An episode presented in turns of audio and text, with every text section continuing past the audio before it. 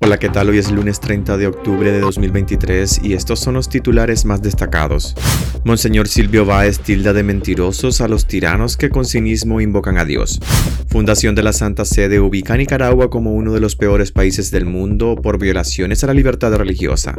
El presidente electo de Guatemala dice que Nicaragua vive una dictadura pura y dura. La policía ordena el cierre de bares y discotecas de la zona Hipos en Managua. Chainis Palacios, Miss Nicaragua, lidera las votaciones para alzarse con la corona de Miss Universo. Soy Edwin Cáceres y les doy la bienvenida. Monseñor Silvio Báez tilda de mentirosos a los tiranos que con cinismo invocan a Dios.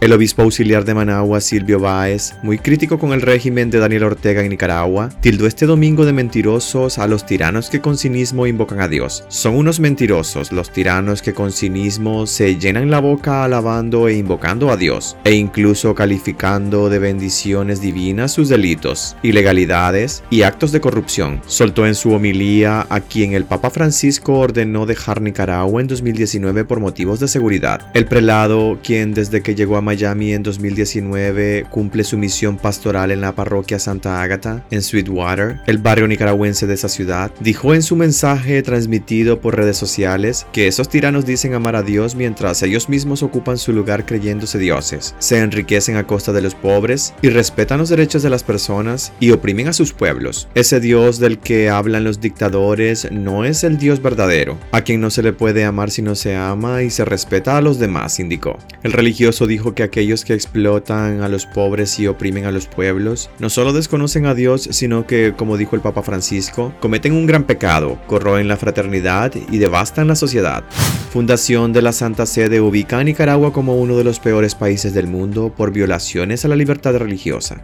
La libertad religiosa en Nicaragua ha empeorado gravemente bajo la dictadura de Daniel Ortega y Rosario Murillo, a tal punto que el país ha sido catalogado por primera vez como uno de los peores del mundo por la persecución a miembros de la Iglesia Católica, según un informe de la Fundación Pontificia Ayuda a la Iglesia Necesitada de la Santa Sede. El informe de libertad religiosa en el mundo 2023, que analiza la situación de 196 países, lo que se vive en Nicaragua es mucho peor que lo que ocurre en países como Cuba, Venezuela o países africanos. En 2021, cuando se publicó el último informe, Nicaragua estaba en la categoría de países que discriminan a causa de la fe, pero este año se ubica en la lista de países que persiguen a causa de la fe. Por primera vez un país latinoamericano está en rojo en la historia de este informe y es Nicaragua. Es el mapa de la vergüenza, de la intolerancia, señala José Fernando Crespo, director de promoción de ayuda a la iglesia necesitada en España. Este informe fue presentado este jueves en España en el contexto del Día Internacional de la Libertad religiosa que se celebra cada 27 de octubre a nivel mundial.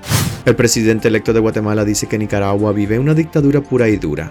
El presidente electo de Guatemala, Bernardo Arevalo de León, calificó este domingo como una dictadura pura y dura a Nicaragua y rechazó la represión sistemática que ejerce el régimen de Daniel Ortega contra sus opositores y críticos. Lo que hemos visto en el caso nicaragüense es la represión sistemática, la violación de los derechos humanos de la población que está reclamando un proceso electoral, indicó Arevalo de León. En la Nicaragua gobernada por Ortega desde 2007, dijo el presidente electo de Guatemala, se han eliminado las instituciones el balance de poderes, simplemente por designio de la presidencia. Es decir, estamos viviendo la construcción de una dictadura pura y dura en Nicaragua, sentenció Arevalo de León, quien aseguró que en su futuro gobierno, donde quiera que esté, va a ser claro que ellos no aprobaron las políticas represivas que están ejerciendo en Nicaragua. Aclaró, sin embargo, que en el marco de un sistema internacional, en donde es necesario que los estados, a pesar de esas distinciones, colaboren razonablemente, trabajarán en conjunto con el gobierno de Ortega. El político de 65 años fue elegido como presidente de Guatemala el pasado 20 de agosto de 2023 y desde entonces ha denunciado un intento de golpe de Estado para impedir que asuma el poder. La policía ordena el cierre de bares y discotecas de la zona Hipos en Managua. Los principales bares y discotecas de la zona Hipos de Managua, uno de los destinos más reconocidos para el entretenimiento nocturno de la capital, fueron obligados a cerrar sus puertas este fin de semana por órdenes de la policía debido a las reiteradas alteraciones al orden público de los clientes. En los últimos meses ha sido común ver discusiones entre asistentes, agresiones físicas y algunos robos y daños a vehículos. Los vecinos se han quejado de manera reiterada por esas alteraciones al orden. El cierre de la zona Hipos en Managua se da en pleno fin de semana de Halloween, donde varias discotecas tenían preparadas fiestas temáticas. Rock House Bar Nicaragua confirmó el cierre a través de un comunicado. El cierre sería temporal, de momento solo este fin de semana, hasta llegar a un acuerdo en el que se tomarán medidas para calmar los alborotos. Chainis Palacios Miss Nicaragua lidera las votaciones para alzarse con la corona de Miss Universo.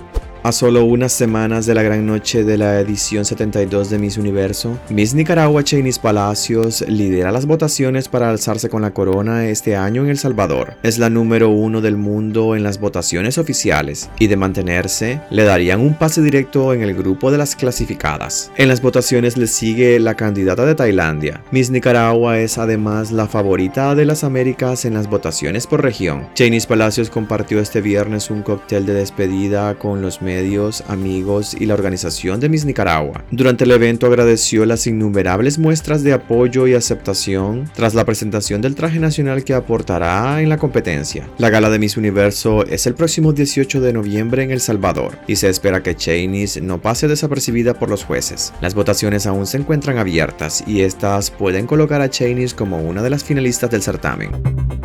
Hasta aquí quedaríamos este lunes. Gracias por acompañarnos y recuerden visitar nuestra web despacho505.com para ampliar y conocer más noticias. Y también nuestras redes sociales nos puedes encontrar como Despacho 505. Que tengan un excelente inicio de semana.